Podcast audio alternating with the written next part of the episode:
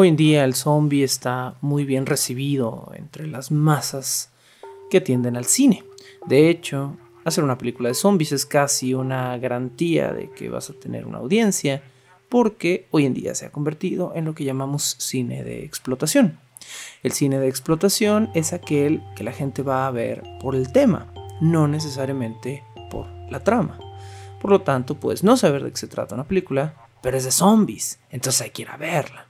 Y nos pasa ahora con muchos otros temas. El más grande cine de explotación que había en los 60 y los 70 era cine sexualizado o hiperviolento. Hoy los estudios han cambiado y tienen una mentalidad, podríamos decir, más inteligente, pero también más aguzada en cuanto a lo que buscan. Hoy en día nuestro cine de explotación es el cine de superhéroes. A la gente ya no le importa la calidad de las películas o las tramas o los arcos de personaje, solo necesitan que sean películas de superhéroes. El cine de zombies del nuevo milenio se ha ido convirtiendo poco a poco en un nuevo cine de explotación, pero no siempre fue así. De hecho, cuando el cine de zombies comienza, es todo lo contrario.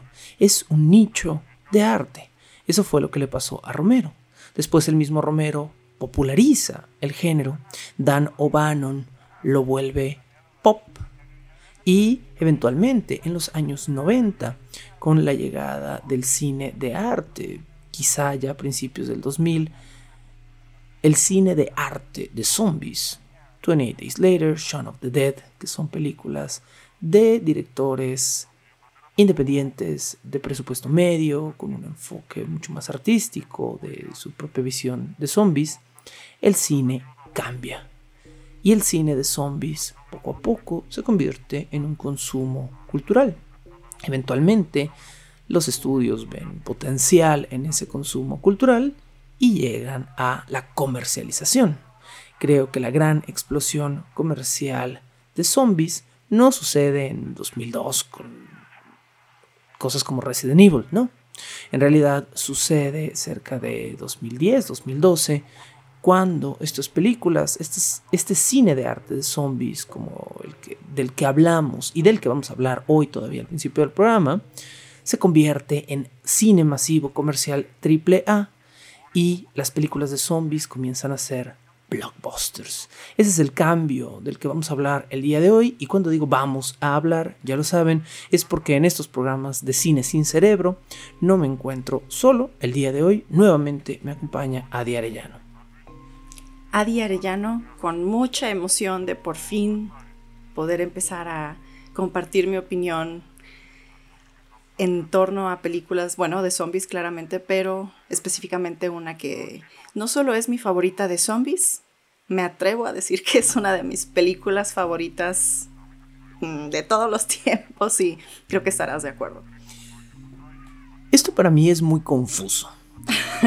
El programa anterior llegamos más o menos hasta 2005-2006 en la historia de las películas de zombies y nos hizo falta por cuestiones de tiempo comenzar a hablar de la cinta REC. RS, REC, como si presionarse el botón rojo en una cámara, que es exactamente lo que significa en el título de esta película.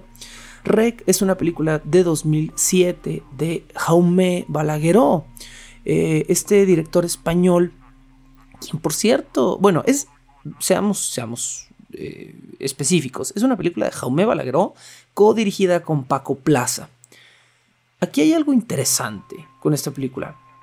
He visto, hemos visto otras películas de Jaume Balagueró y hemos visto otras películas de Paco Plaza. Y ninguno de los dos me parece que sea un buen director. Esto es muy extraño. Eh, todas las secuelas de Rec, que solo dirigió uno de los dos, son muy malas. Eh, mientras duerme, que es esta película extraña de un conserje que se mete a los cuartos de sus inquilinos, suena interesante la premisa, pero la película tiene una muy mala ejecución, que también es de Jaume Balagueró, es una mala película. Entonces, estos dos directores Parece que por separado no funcionan, pero son como la plastilina epóxica. Cuando mezclas los dos colores sale algo hermoso y muy sólido. Y creo que este es el caso específico de Rec, esta película de 2007, que a los dos nos encanta, pero a nadie más le encanta como a Adi. Aquí entonces vuelvo al comentario que hacía hace unos minutos. Estoy muy confundido. ¿Cómo es que no te gusta en lo particular el cine de zombies, ¿cómo es que sí te gusta el terror, pero por lo general no prefieres el terror gore de zombies?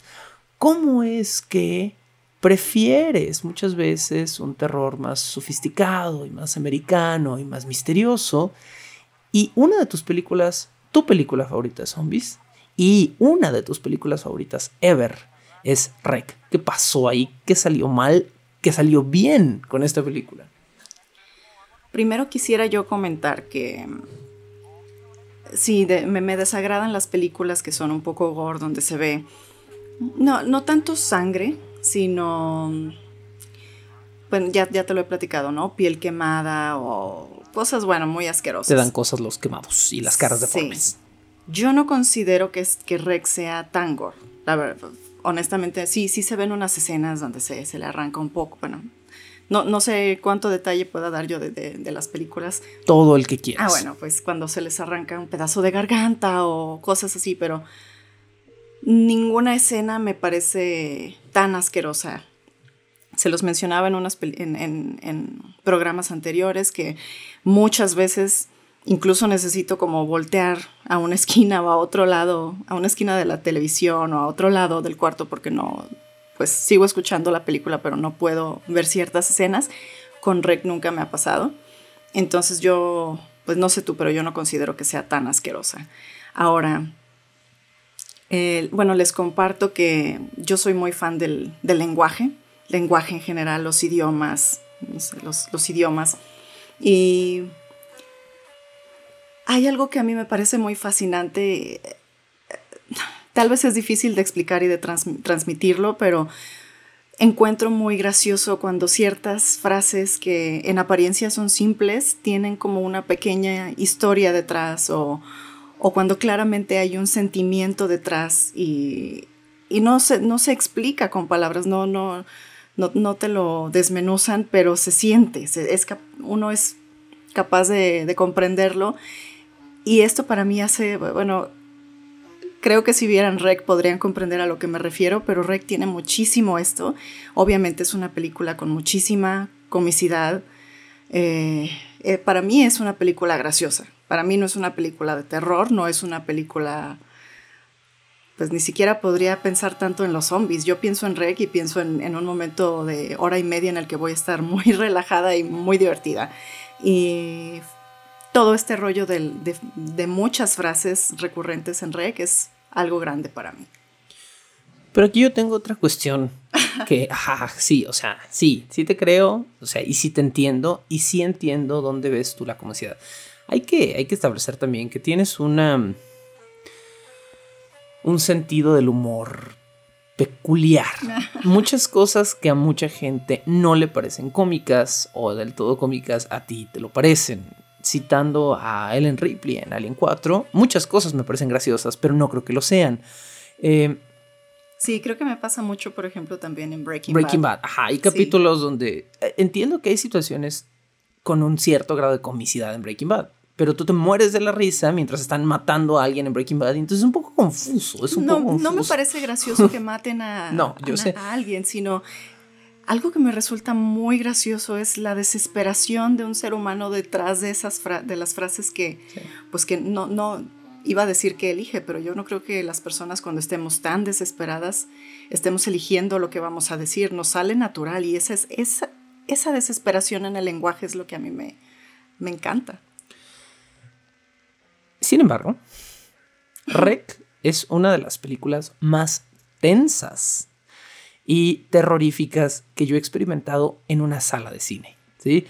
Eh, para mí, y creo que también para ti, si no recuerdo mal, en el lejano año de 2007, la experiencia de ir a ver esa película en la sala de cine en 2007, 2007 es la película de 2007 estreno. A menos que haya llegado dos años tarde a México, que no sé, no creo. Yo discrepo, pero. Este, bueno. el, año, el año de estreno oficial que tengo aquí a un lado de la película es 2007. Este. La primera vez que fuimos a ver esa película al cine fue aterrador. Yo recuerdo que fue aterrador. O sea, yo salí tenso de la sala de cine, porque además la película, como algunas películas de terror hacen, termina con un clímax, termina en su punto de clímax, y los momentos previos a ese clímax son muy tensionantes, muy tensionantes. Y esta incertidumbre de ver una película por primera vez fue muy choqueante para mí en Rec. Para mí Rec fue, yo la tengo recordada y clasificada como quizá una de las pocas, si no es que la única como adulto, películas de terror que he visto en una sala de cine y que realmente he sentido miedo, cosa que me parece muy interesante. Eh, y tu argumento para gustar de Rec es que es una película muy graciosa, que no consideras una película de terror y que no te importan los zombies. A ver, otra vez. bueno, estoy de acuerdo que, que uno sale de la, de la sala de cine con ese sentimiento porque efectivamente la película remata con una escena así. Algo que admiro mucho de esta película es que te puede mantener tenso todo el tiempo, todo, todo el tiempo, y sin embargo, no sé, cada 5 o 10 minutos, bueno, estás mantiene la tensión, pero algo me hace reír. Y después volvemos a estar como preocupados, intrigados, incluso con miedo, y después pasa otra cosa graciosa. A mí me encanta ese ritmo de esa película, me fascina. De, nuevo, o sea, no estoy en desacuerdo, ajá, no estoy en desacuerdo con eso, que, que sí hay un ritmo muy curioso. También creo que como tienes un humor también muy lingüístico, hay ciertas cosas que a ti te parecen muy graciosas dentro del lenguaje de la película, que no creo que a toda la gente le parezcan graciosas, ¿no? Específicamente esta escena que perfectamente recordarás cuando ya están desesperados, ya sucedió algo grande y están buscando cómo salir y el oficial les pregunta, bueno, ¿qué hay aquí detrás de esta, detrás de esta puerta? Y la chica contesta, es un taller textil. Y el oficial responde como, ¿cómo que un taller ah. textil? Pues de telas, de telas. Claro, sí, sí, sí. Bueno, para mí esto es graciosísimo y, entiendo que suena incluso tonto, ¿no? Como, bueno, pues, o sea, no, no, no te estoy pidiendo que me expliques qué significa la palabra textil, sino... ¿Cómo que hay un taller textil en la base de un edificio? Claro, o sea, pero todo esto para mí es como, para mí esta conversación se traduce a mira la desesperación de los personajes, no saben qué hacer, no, están buscando salir y no saben cómo. Y es tanta la desesperación que los lleva a, pues a una conversación, una discusión de palabras y explicación de palabras casi tonta, pero es graciosísimo. Hay un par de cosas interesantes a razón de todo esto que estamos hablando que decir de esta película. Eh, lo primero que quiero es advertirles, Rec tiene tres secuelas. Por muy gustosos, emocionados que salgan de ver la primera parte, eviten ver cualquiera de las secuelas. Y yo sé que no me van a hacer caso, yo sé que no me van a hacer caso. La mayoría de la gente es como, no, no, no, pero ¿cómo no las voy a ver? Ahora tengo que ver todo. Es como esa gente que compra una novela y como ya se gastó 400 pesos en el libro, lo sigue leyendo a pesar de que no le guste, ¿sí? Eh, las primeras páginas fueron buenas, pero si ya no te gusta la novela a partir de la página 70, hazte un favor, no la termines, regálala, véndela, tírala, pero no la termines. Esto es lo que pasa con la franquicia de Rec. Eh, Rec tiene un Rec 2, Rec 3 y un Rec Apocalipsis, ya en caso de que eh, Rec 4 fuera demasiado. Rec 3 es tragable a medias. Es una precuela Rec 3 y eso hace que ciertas cosas que no se habían establecido en las películas posteriores eh, se mantengan similares a la primera película porque todavía tiene que no romper las reglas de la primera película y entonces es más o menos interesante esta precuela de Rec 3. Igual evítela.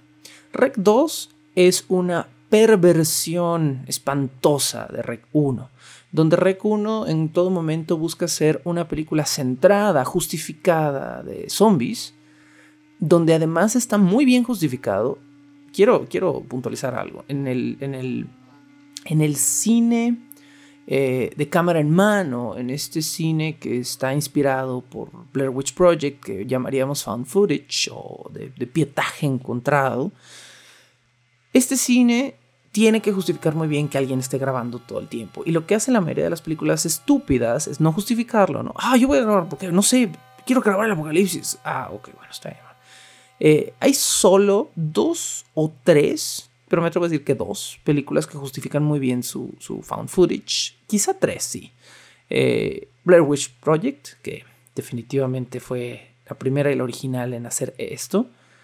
Eh, otra sería Rec. Y yo pondría en un nivel de coherencia a la actividad paranormal original, que en su momento fue una película muy, muy interesante. En su momento. En su momento fue original, ahora ya es una gata revolcada en su propia arena, pero en su momento fue muy original.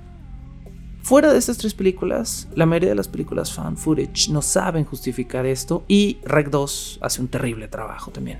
Y Rec 2 hace algo que me parece increíblemente irrespetuoso con el material de origen, que es agregar un elemento hiper religioso a la cuestión de zombies y entonces eh, termina siendo como un híbrido interesante al final de Rec 1, esta mezcla entre religión y ciencia del zombie pero en Rec 2 se carga hacia el lado religioso y se rompe espantosamente y empiezan, literalmente hay un punto en Rec 2 donde están eh, entrando realidades alternas y cosas, eh, la, película se pierde espantosamente. Entonces, cosa número uno que hay que decir de esta película, eviten todas las secuelas. Cosa número dos, en cuanto a lo que estábamos comentando.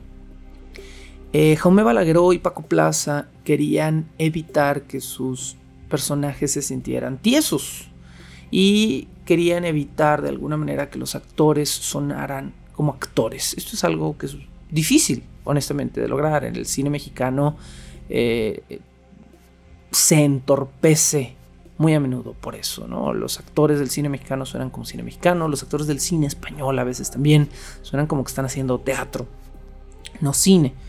Y se pierde esta naturalidad. Algo que tiene Rec, que creo que tú aprecias y que es muy interesante, es que eh, Paco Plaza y Jomé Balagueró querían causar dos efectos muy interesantes en sus actores. Uno, querían que se escucharan naturales y dos, querían que estuvieran estresados. Entonces, eh, idearon una técnica. Les daban los guiones una o dos horas antes de grabar. Esto no se le hace a un actor. El actor desde semanas antes tiene sus guiones y practica sus líneas y sabe qué va a decir. Acá no, acá era como, ¿sabes qué? Ahí está el guion, media hora antes apréndete lo que puedas y lo que no, más o menos, más o menos, eh, improvísalo, ¿sí? Y esto hace que el guion se sienta muy natural, pero también hace que a personas como Adi Arellano les den risa ciertos fraseos porque se sienten verdaderamente improvisados y entonces no se siente la solemnidad o la seriedad cinematográfica que puede tener una película de horror alternativo, independiente como es esta, sino que se siente como muy coloquial, ¿no? Por supuesto que lo aprecio y más aún porque yo no sabía. Yo no sabía, esto me lo acabas de decir tú hace, no sé, un mes, algo así. Y después de que me lo dijiste, obviamente tuve que volverla a ver. Seguro la volveré a ver varias veces más, pero sí, esto me encanta, me parece. y me hace bastante sentido. Creo que una vez que, supe esto, que me enteré de esto, pues la volví a ver y dije, sí, claro, se siente súper natural, se siente como si realmente estuvieran ellos reaccionando de esa forma. Rec es una de las recomendaciones más grandes que les podemos hacer en el ámbito de películas de zombies. Rec es lo mejor de todos los mundos. Es una película extranjera, en español, independiente, bajo presupuesto, bien lograda, buenos efectos, muy visceral con la cual se van a divertir, se los garantizamos muchísimo. Esta película tiene el sello de aprobación de Are Arellano, que es difícil de conseguir en el cine de zombies, y quizá Averigüenlo después de este pequeño segmento musical, pero quizá otras películas del día de hoy también cuenten con este sello.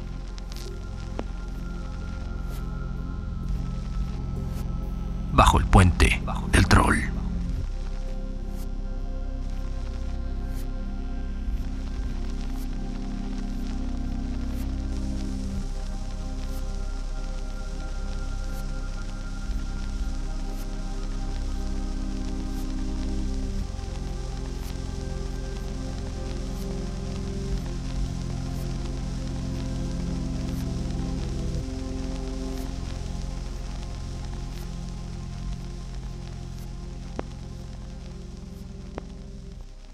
Un estudiante joven proveniente de Ohio intenta alcanzar a su familia precisamente en este lugar, cruzando Estados Unidos tras una pandemia zombie.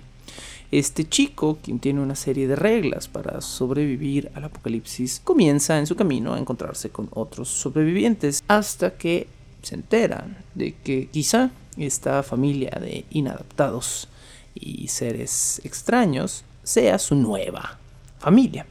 Por supuesto, me estoy refiriendo a la película de 2009, Zombieland, de la cual vamos a hablar en este momento. Zombieland fue dirigida por Ruben Fleischer y eh, lo primero que debemos de saber de Zombieland es que Zombieland no, no, no, no, iba a ser una película. Zombieland fue originalmente vendida como una serie de televisión. De hecho, existe un piloto de esta serie que por supuesto no incluye los talentos cinematográficos de Jesse Eisenberg y Emma Stone y entre otros actores muy famosos que aparecen en esta cinta. No, no. Eh, el piloto original de Zombieland era una cuestión mucho más pequeña, pero eventualmente fracasó. No fue optado, es decir, no fue comprado por un estudio para convertirse en una serie de televisión. Y Ruben Fleischer eventualmente decide convertirlo en un guion de cine. El guion de cine es mucho más satisfactorio de alguna manera que lo que era la serie. Honestamente hay ciertas cosas, recuerdo haber leído algunas cosas del piloto original que eran rarillas. Eh, se concreta mucho mejor la historia en esta película ya de gran presupuesto, triple A. Y pues hoy en día tenemos no solo esta película, sino una secuela de la cual hablaremos más adelante, no en este episodio porque es mucho posterior cronológicamente. Y hubo un segundo intento de revivir la serie, pero me parece que tampoco volvió a funcionar. Zombieland, película de 2009, cuenta o no con el sello de aprobación de Adi Arellano cuenta definitivamente con el sello de aprobación de Adi Arellano. ¿Cómo no? ¿Por qué? Además de, de este cambio de, de, ritmo y de sentimientos que hemos visto conforme avanzamos con los programas, que es, bueno, primero, pues digo, al menos personalmente, ¿no? Que primero es ver puro caos y realmente no sentir absolutamente nada. Eh, hemos estado poco a poco pasando a películas que incluyen más la comicidad, que son más divertidas y que construyen personajes o, que construyen una historia real detrás de sus personajes con los cuales uno puede conectar. Ahora en Zombieland me generan un nuevo sentimiento que es la ternura y creo que lo veo más ya al final, no sé, vamos a comenzar eh, obviamente desde el principio, pero conforme vamos avanzando, al menos yo puedo fui capaz de observar una, un cambio en los personajes, un cambio gradual, que es como pues primero ver, no sé, a este señor duro y como más seriezón, y que poco a poco se va encariñando de, de este grupo de, de personas con las que está viajando. Y bueno, ternura no es algo, definitivamente no es algo que yo sentí, ni siquiera en Rec. Entonces, me parece, se me hace muy chido este, este cambio. Hay algo interesante en la dinámica familiar de Zombieland que, no sé si lo notaste, ya habíamos visto antes. Un hombre grande, más o menos rudo, una figura de hija pequeña, un muchacho joven que termina enamorándose de una chica dentro del grupo de zombies es exactamente la misma dinámica de 28 Days Later. Claro, Son exactamente los mismos arquetipos, manejados manejados en un tratamiento totalmente distinto, ¿sí? Manejados con otro tono, manejados con, con, por supuesto, con una dirección muy disímil a la de esta película, pero son los mismos arquetipos y creo que también por eso de alguna manera funcionan. Esta película tiene algunas características muy interesantes, juega mucho con sus sobreimpresiones, es decir, con este tipo de títulos que aparecen en la película, que aparecen como muy integrados, específicamente cuando el personaje de Jesse Eisenberg, quien se llama Ohio en esta película, eh, los personajes se autodenominan como los estados de donde son. Eh, Ohio, me parece que son Ohio, Columbia, Wichita y Little Rock son los cuatro personajes. Eh, Ohio en algún punto comienza a citar sus reglas para sobrevivir al apocalipsis zombie y cada vez que cita una regla aparece una sobreimpresión, una, un texto en la pantalla que nos deja en claro cuál es la regla a la que se está refiriendo, pero están muy bien manejados. El CGI de estas sobreimpresiones es muy natural. Hay una cuestión muy divertida que es la Zombie Kill of the Week, porque sepan, si nunca han visto Zombieland, que es una comedia de zombies, por supuesto, tiene un tono muy muy relajado y es una película muy divertida con la que te puedes reír mucho. Eh, eh, aparece la Zombie Kill of the Week o la muerte zombie de la semana y esta Zombie Kill of the Week estaba inspirada en cuando la película era una serie de televisión. Se supone que una vez por capítulo iban a premiar a la, muerte zombie de la semana. Esto quedó en el material cinematográfico, pero brincó directamente de su formato televisivo. Esta película también eh, tiene un cameo muy famoso, por si no lo saben, bueno, aquí lo decimos, eh, aparece Bill Murray en esta película, aunque aparece... Sí, la verdad es que su, su centro... Bill Murray aparece justo antes de lo que consideraríamos el punto de crisis, o el punto más triste o más bajo de esta película y aparece a aliviar las cosas de una forma fantástica. Es un personaje muy gracioso en esta película, porque además se interpreta a sí mismo. Bill Murray es Bill Murray en el apocalipsis zombie. Y eh, uno de los personajes eh, es fanático de Bill Murray, por lo tanto hay una dinámica muy graciosa. Hay un par de escenas muy relajadas con él. Pero algo que no todo el mundo sabe es que Bill Murray no fue la primera opción de la producción para traer un cameo a esta película. No, no.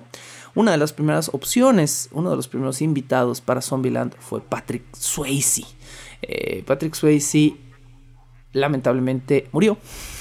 Eh, ya tenía cáncer, me parece, en 2009, murió al poco tiempo, entonces eh, pues Patrick Swayze ya no fue. Después de esto invitaron a Kevin Bacon, Kevin Bacon por cuestiones de horario, no sé qué estaría grabando en 2009, a lo mejor X-Men, no sé qué estaba haciendo exactamente en 2009, pero no pudo. Así que la producción buscó a Joe Pesci, Joe Pesci no pudo, Mark Hamill, el Luke Skywalker Joker, eh, no pudo. Entonces eh, pasaron por una larga, larga lista de actores para este cameo. Eh, la Roca, incluso. Ay, qué triste. Yo no sabía que, que fuera como la última opción. y Jean-Claude Van Damme. No fue, no es que Bill Murray haya, sido la última opción, es que eh, al parecer, tengo entendido, lo que Ruben Fleischer quería era que aparecieran a lo largo de la película múltiples estrellas. Entonces buscó a un montón y no se le hizo. Quizá Bill Murray no fue el último, quizá fue el tercero o el primero, no sabemos, pero fue el único que sí aceptó. Eh, y bueno, esto hace mucho más legendaria su aparición dentro de esta película, que es fabulosa, definitivamente fabulosa. Pues mira, fue tan importante su rol como un zombie que ya después lo, lo vemos otra vez en otra película de zombies, en una peli más reciente. Supongo que ya hablaremos de ella, pero ya hablaremos de, me parece que te estás refiriendo a The Dead Don't Die, Los Muertos No Mueren. película, película que te fascina y que justo hace poco, no sé qué opinas de esto que voy a decir, creo que vas a tener una opinión fuerte.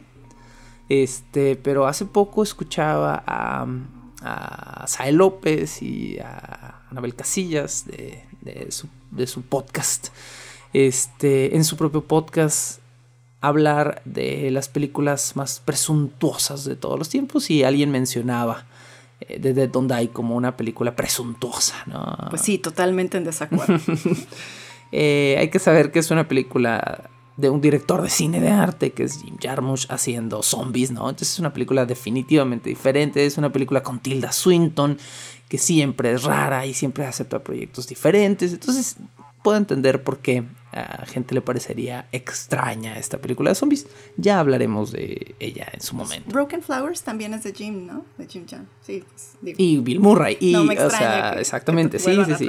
Sí, sí, sí, sí, sí. A mí tampoco. O sea, Bill Murray, de hecho, Bill Murray y Jim Jarmusch parece que se llevan muy bien. Entonces, pues, hay ningún problema. Eh, Zombieland, decíamos, es una comedia, pero es una comedia muy gore. O sea, hay muchísima violencia, hay cabezas explotadas, dientes volando, ojos arrancados.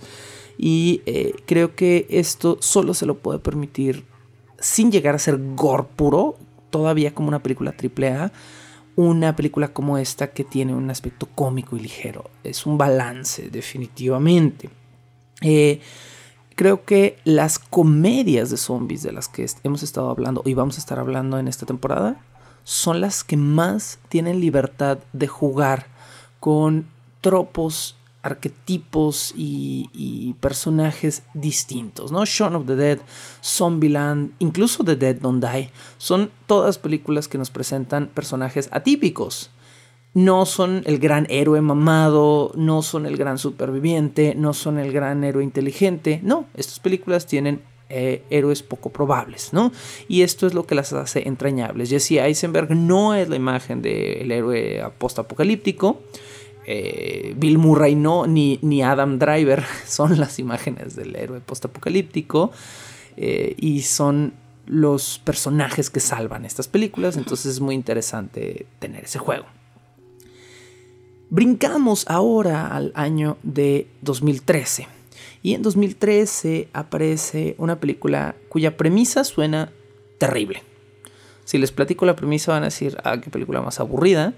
Eh, no es una película aburrida, pero honestamente creo que si hubieran respetado la premisa por completo, la película hubiera sido más interesante. Bueno, esta es una película de un ex empleado del gobierno que vuelve a ser empleado por el gobierno para hacer una investigación periodística informativa y tratar de encontrar una cura durante una epidemia zombie.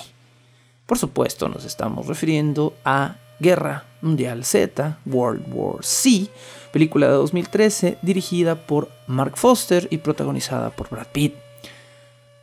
Guerra Mundial Z, si ustedes han vivido bajo una piedra durante muchos años, fue una película basada o inspirada, vamos a decir remotamente inspirada, en un libro de ficción, pero un libro de ficción muy raro, un libro titulado Guerra Mundial Z de Marx Brooks.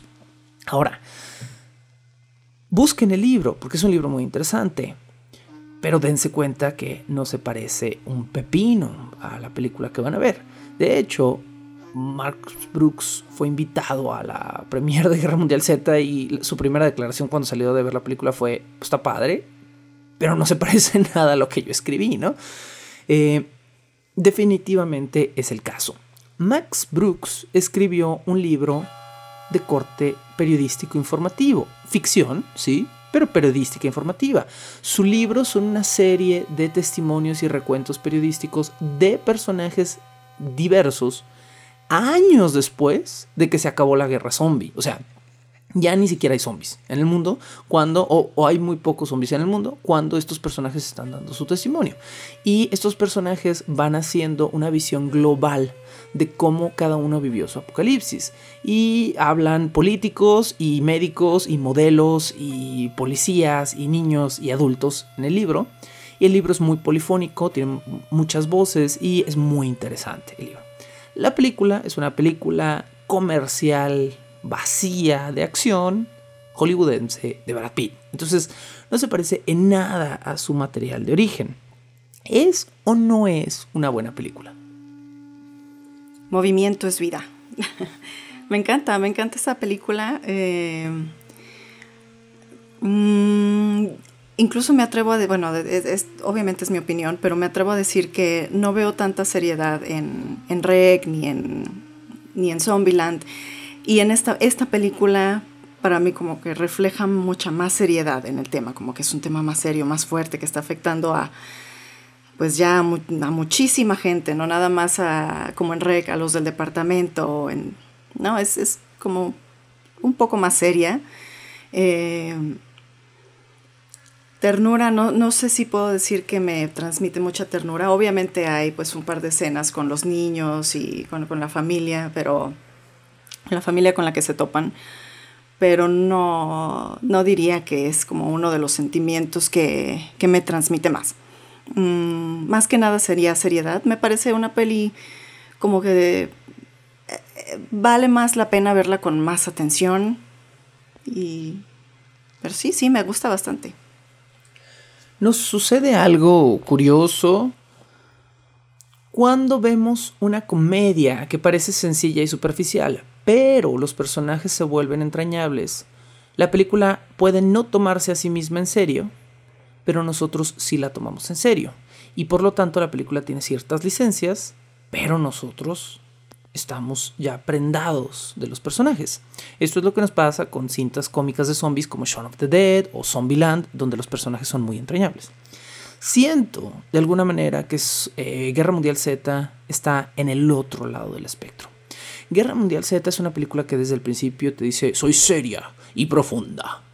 Y sus personajes nunca son muy entrañables ni muy tridimensionales, excepto quizá sí un poco por el protagonista, que es Brad Pitt, que tiene una uh, pequeña tridimensionalidad, porque es un padre de familia, porque tiene un pasado, porque tiene una serie de características que lo vuelven, comillas, más o menos real. La mayoría de los personajes que aparecen en esta película no son ni muy memorables, y muy entrañables, quizá exceptuando al personaje de Segen, que es esta chica militar como de Medio Oriente, a quien le cortan un brazo y se vuelve un personaje como más o menos entrañable, ¿no? Pero, eh, y creo que era la intención de Mark Foster desde, el principio, por eso le pone este nombre. Segen, eh, me parece que es una palabra que Mark Foster escogió porque significa dos cosas distintas. Eh, no recuerdo exactamente la primera lengua en la que significa, pero en una lengua de Medio Oriente eh, significa una cosa y en alemán significa otra. Entonces es un personaje que es como eh, dolor y esperanza o algo así, ¿no? Entonces es como un personaje muy escogido para ser entrañable. Pero fuera de eso, el factor humano está curiosamente velado en una película cuya fuente es muy humana. Entonces es muy raro creo que también pasa el límite de tomarse en serio, porque la película los primeros 50 minutos, 60 minutos se toma muy en serio y se quiere ver muy realista y muy seria. Y luego los protagonistas sobreviven a un choque de avión en las montañas y, casi ilesos, ¿no? ¿no? ¿no? muy ilesos porque sí salen mal, pero casi ilesos. Y no sé, esto le resta de alguna manera como profundidad o seriedad también a, a esta película. Brad Pitt eh, tampoco tuvo los mejores motivos para involucrarse en esta película, hay que decirlo. Hoy en día, hoy en día Brad Pitt ha vuelto secundaria su carrera actoral por encima de la producción cinematográfica. Esto más o menos comenzó después de Guerra Mundial Z, es decir, por estos años ya tenía unos añitos produciendo, como desde 2011 a 2012 Brad Pitt ya estaba produciendo, es el productor de Kikaz, eh, entre otras cosas, ¿no? Y tiene muchas películas donde es productor ejecutivo, es decir, él está poniendo dinero para generar dinero, ¿no? Brad Pitt en 2013 estaba comenzando a juguetear con la idea de abandonar su carrera actoral y dejar de actuar y de repente apareció, recuerdo más o menos en esa época en las noticias, ¿no? Algún artículo de Brad Pitt decide volver a actuar por esta película y esto es totalmente falso. Lo que en realidad pasó es que Brad Pitt en 2013 ya tenía algunos hijos con Angelina Jolie y eh, al parecer dos de sus hijos eran fanáticos de los zombies y eh, lo convencieron como papá de tomar este rol en esta película. A Brad Pitt eh, le gustó el proyecto, le gustó el libro de Max Brooks, le gustó que fuera un tema que le gustara a sus hijos y curiosamente, eh, él de alguna manera produjo esta película también, además de actuarla, porque él quería tener una mm, cierta potestad sobre el corte, de el corte final de la película. Existe una versión eh, unrated, podríamos decir, una versión entre comillas más adulta de la película, y la versión cinemática.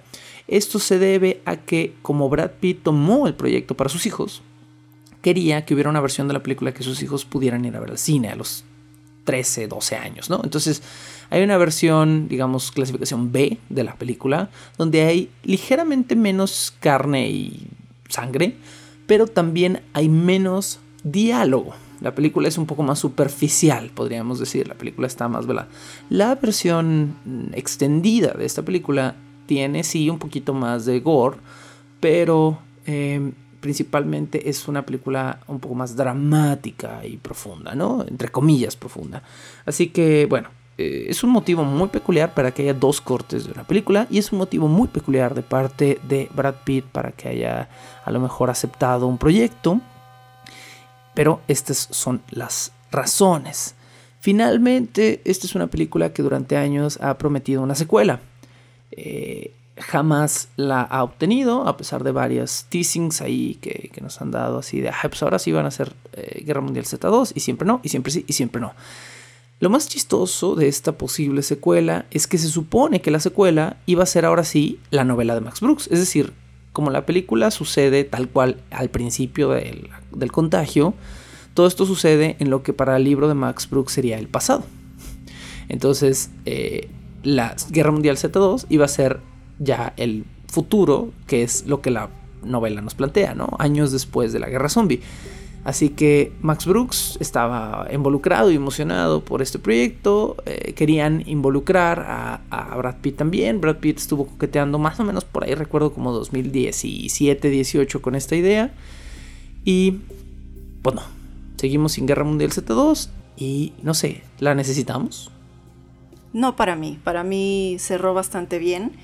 Y creo que tendría mucho miedo de que sucediera algo similar a lo de Rec, ¿no? Que, fuera como, ya, ya estaba bien, ya habíamos terminado bien y ahora, pues para qué algo que, que no va a aportar nada, no va a agregar ningún valor. Yo creo, yo me siento bien así.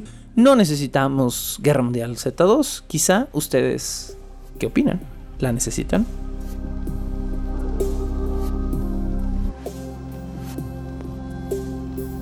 bajo el puente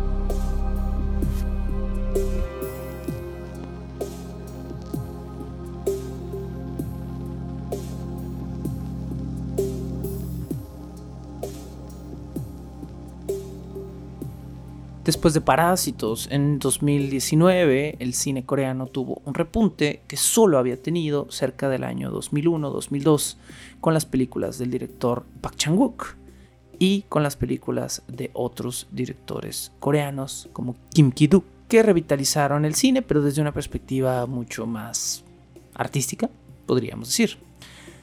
Bong Joon-ho en 2019 con su Parásitos revitalizó el cine coreano ¿O acaso el cine coreano tuvo un auge desde un poco antes con la película de 2016 de Sang Ho-young, Tren a Busan?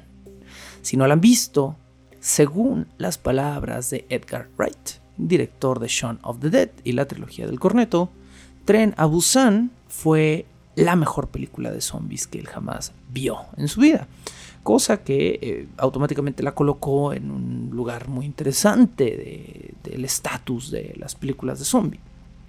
Si no la han visto, brevemente les digo que Tren a es la historia de un padre, un hombre mm, ligeramente frío y distante, un empresario coreano que no tiene mucho tiempo para su familia, ha perdido ya previamente a su esposa y ahora está en vías de perder la relación con su hija pequeña.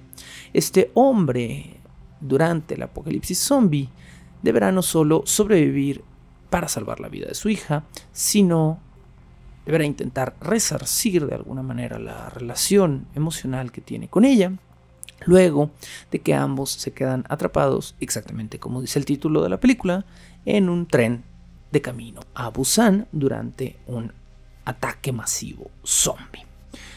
Algo que no mencionamos durante Guerra Mundial Z y que ahora recuerdo eh, al, al, hablar de Tren a Busan es que hace unos días decíamos que Tren a Busan y Guerra Mundial Z fueron de alguna manera las primeras películas de zombies en las que se siente la masividad del zombie, ¿sí? Si bien en Dawn of the Dead, el remake de Zack Snyder, se ven muchos zombies afuera del centro comercial, en Guerra Mundial Z y específicamente yo me atrevo a decir en Tren a Busan, el zombie pasa de ser muchos zombies a una verdadera horda zombie, donde los zombies se rompen los huesos y se destrozan por apilarse los unos encima de los otros y forman torres y montañas y eh, se quedan colgados de los vagones de tren sin importar si la velocidad del tren les destroza las piernas con las vías, siguen ahí como una fuerza imparable. Y creo también que esto se debe a el avance de los efectos especiales. Creo que solo hasta después de 2010, 2015, hemos llegado al nivel tecnológico en el cual podemos tener hordas realistas, computarizadas de zombies destrozados o híbridas en composición digital que se vean realistas. Antes de esto, o el digital era mediocre, como sucede un poco con Dawn of the Dead de Zack Snyder, donde sí se ven muchos humanos y luego se ve que la, hay una masificación digital, pero se ve como 2-3 ahí el, el, efecto.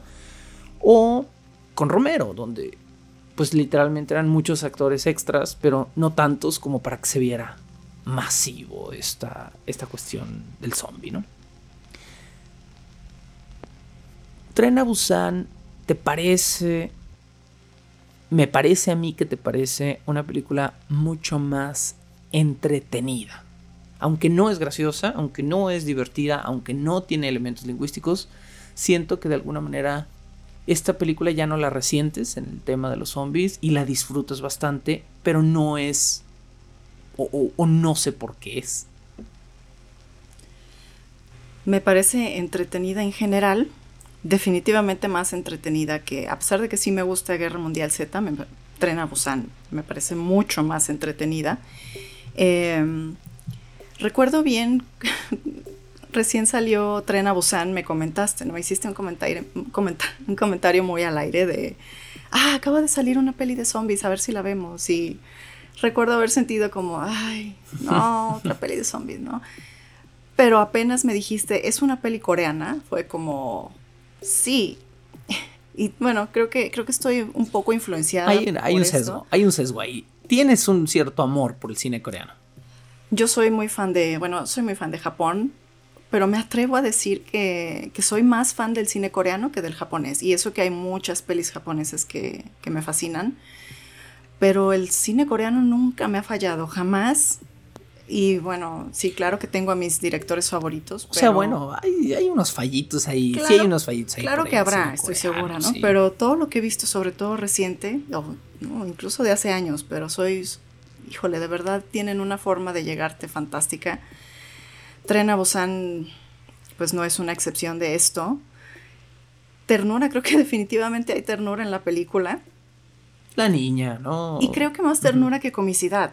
Estoy tratando de pensar ahorita como en la peli en Fast Forward y no recuerdo que me haga tanto reír. Hay, hay un personaje que yo, yo me atrevo a clasificar como el elemento cómico, que es el luchador, ¿no? Que es este bueno, papá sí.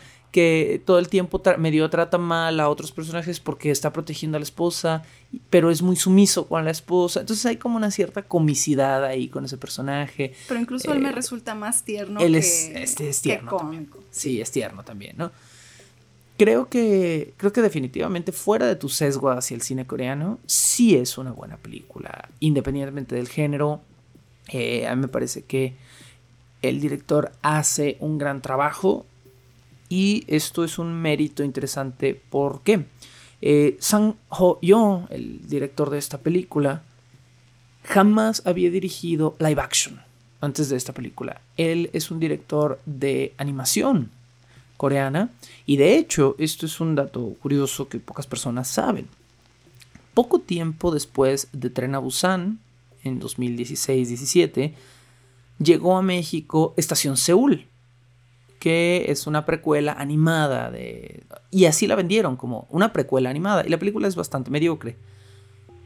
Pero lo que no nos dijeron aquí en México es que no era una precuela animada. Esta película de Estación Seúl la hizo San Joyon en 2013, tres años antes de, de Tren a Busan. Y fue exclusiva de Corea y jamás tuvo mercado internacional. Hasta que Tren a Busan se convirtió en un éxito en festivales y se volvió un estreno internacional, estrenó Estación Seúl como una precuela animada, pero en realidad ya había hecho la otra película. Y yo siento que de alguna manera esta otra película que no logra lo mismo que Tren a Busan fue una práctica positiva para después convertirlo en lo que sí fue Tren a Busan, que efectivamente sí es una película muy humana, que sí es una película muy interesante, pero que además tiene una herramienta narrativa muy inteligente, pero que también es muy coreana, que es el tren. Y no solo lo digo porque el tren sea fundamental en, muchas, eh, en, diversas culturas de Oriente, sino porque estoy pensando específicamente en la película Snowpiercer, que es de, eh, creo que también es de Bong Joon-ho, me parece. Corríjame si me equivoco porque no tengo aquí presente el dato justo en este momento. Pero Snowpiercer está basada en una obra, en un, en un cómic. Y es una película coreana o de un director coreano con un cast americano sobre un grupo de personas encerradas en un tren del cual no pueden salir, ¿no? Entonces, me parece muy chistoso que haya dos directores coreanos distintos que hayan tomado este mismo tropo y lo hayan convertido en una buena narrativa. Porque esto es exactamente lo que sucede en Tren Busan. Estas personas durante la infección zombie se suben a un tren, ya no pueden bajar porque todas las ciudades están infectadas y deciden eh, moverse hasta la estación más grande, digamos, posible, donde se cree que el gobierno, la milicia ya está protegiendo a los ciudadanos y entonces van a llegar a salvo. Y por supuesto, pues eh, se utiliza el recurso de los vagones como una forma de ir cambiando la acción, cosa que sucede casi de la misma manera en Snowpiercer. Y de nuevo, esto me parece muy curioso que dos directores coreanos distintos hayan hecho ahí algo, algo tan, tan similar. Tren a Busan es una mezcla interesante de acción, no comedia, pero sí un tono muy humano. Hay muy buen desarrollo de personaje. Un poco de drama. Y un poco de drama que es casi melodramático. Sí. ¿No? O sea, hay un, hay un melodrama. O sea, los personajes no son tan profundos, pero parece que sienten las emociones como súper profundos porque sí si hay un elemento muy melodramático. Estas dos hermanas que son separadas y que luego tienen un final ahí muy abrupto. Eh, el, mismo papá protagonista con la niña, la niña misma, la ex esposa. Hay un, hay un tono verdaderamente melodramático que de alguna manera apela muy superficialmente a nuestras emociones más simples y esto hace que conectemos más velozmente con los personajes. ¿Algo que agregar de Tren a Busan? Mm, bueno, tal vez no tiene mucho que ver con, la peli en sí, pero me fascina ver también aquí a este actor de... A, este chico que está enamorado de... Bueno, el chico que es como parte del... Beisbolista. El beisbolista, que después... Eh, bueno, si algunos de ustedes ya vieron Parásitos, pues lo van, lo van a ubicar de ahí también. Y pues creo que pues sí, me, Tren a Busan es antes, ¿no? De Parásitos. Tren a Busan es 2016, Parásitos 2019, entonces está... Sí pude ver yo una evolución en, el actor, que pues digo, de por sí es joven, creo que debe tener menos de 20 años en, en, Tren a Busan, y ahora ya está un poco más grande en Parásitos y bueno, a mí me encanta. Aunque son coreanos, ¿no? A lo mejor tiene 38 años y ah, no lo sabemos, sí, o sea, se sigue viendo como que tiene 19, hay algo en el, en el agua, yo no sé, en el, no, sé en dónde beban, beban la fuente de la juventud, pero... Eh, definitivamente los coreanos tienen algo en la piel específicamente que siempre los hace ver como ligeramente más jóvenes y eso es, curioso. Los japoneses también, ¿eh? Sí, también, aunque luego tenemos esa regla chistosa de las señoras japonesas que se ven como iguales como entre los 29 y los 49 y luego como a los 51 explotan y se convierten en viejitas diminutas encorvadas de cabello totalmente gris. Y lo mismo sucede con los hombres, pero más en en, el área de su panza, ¿no? Que es súper esbeltos durante mucho tiempo y de repente como que simplemente les sale. Les explota una panza chelera. Bueno, hay algo ahí chistosón. Con esta película vamos a cerrar nuestro episodio de hoy. Nuestro siguiente episodio, quizá, quizá, vamos a ver qué dicen las fechas y, y los hados de la preparación administrativa aquí Quizás será el último en el que tendremos a De Arellano y también el último en el que hablaremos de películas, de zombies, para ya pasar a otra cosa. Como hablamos de películas, también tendremos que hablar de libros de zombies y ahí vamos a ahondar de una manera distinta en, estos libros. El día de hoy cerramos hasta el año 2016 entonces con Tren en esta evolución de películas de zombies que comenzó en 1968 con la Noche de los Muertos Vivientes. Y bueno, por supuesto, nuevamente la próxima semana, espero, tendremos como invitada a Adi Arellano. Sí, Adi Arellano no se niega. Antes de cerrar, quisiera recordarles que en el programa anterior mm, mencioné una frase que incluso les dije, no quiero hacer ningún spoiler, pero ya hablaremos de esta película y les comenté lo de la puerta no aguantará. Pues bueno, eh, no, no, no lo volvimos a mencionar aquí, pero eso es parte de, del, del guion de Rec y también es algo que a mí me resulta súper gracioso. Espero que la vean y quizá pues le puedan comentar un poco a Sergio sobre todas estas frases que, que les he mencionado en el podcast y pues que me encanta fuera del elemento lingüístico, creo que la mayoría de la gente que no haya visto Rec y que vaya y la vea por esta recomendación no van a estar enteramente de acuerdo con, que sea una película súper graciosa. Creo que van a encontrar ligeramente perturbante tu sentido del humor, pero, pero eh, yo entiendo, yo entiendo por qué te parece muy graciosa. Se van a preguntar por qué me invitaste en primer lugar al programa invitada vuelves a quedar para la siguiente semana. Muchas gracias por estar aquí en este programa. A Llano. Muchas gracias. Hasta el próximo domingo. Hasta el próximo domingo, por supuesto, nos escuchamos. ¿Dónde? Debajo de los tablones de este puente, donde la realidad se mezcla con la fantasía y donde las cabras peligran al momento de cruzar. Esto fue Bajo el Puente del Troll. Sergio Vicencio y Adi Arellano les dicen hasta la próxima semana. La locución, la producción y la música original de este programa son creadas por Sergio Vicencio. Ve a patreon.com diagonal Sergio Vicencio y apoya este podcast para obtener horas de contenido adicional. ¿Quieres comisionar cápsulas, episodios o incluso temporadas completas o comprar contenido digital debajo del puente del troll? Ve a coffee.com diagonal Sergio Vicencio y encárgate de decirme qué hacer. Es coffee, K-O fi.com diagonal Sergio Vicencio. Búscame como arroba recuadro blanco en Twitter e Instagram o como Sergio Vicencio en YouTube para darme tu opinión sobre este podcast. Bajo el puente. Bajo